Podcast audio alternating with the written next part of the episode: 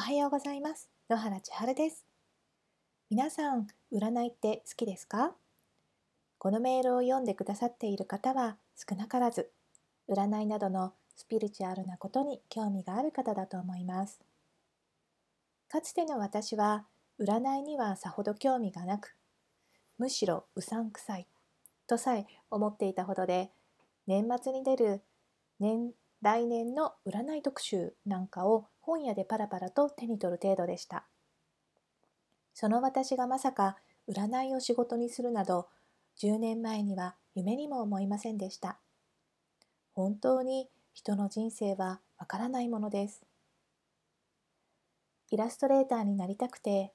でも好きな仕事だったからこそ自分の作品を自分で認めることができなくて自分にダメ出しをして辛くなって夢を挫折してしまった。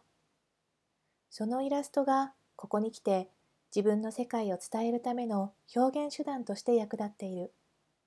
それを見ると人生は本当に無駄なことなどないのだなぁとしみじみ感じます。私がお客様に今どんな状態であろうと未来は今すぐ良きものに書き換えることができると言えるのは自分自身で大きく人生を変えてきたこと。その中で辛かったことすら素晴らしい経験として変えることができたからだと思っています。自分の経験を受け止め自分の本当にやりたいことを表現して過ごしていれば世界はあなたが思いもつかないような素晴らしいアイデアや方法を運んできてくれます。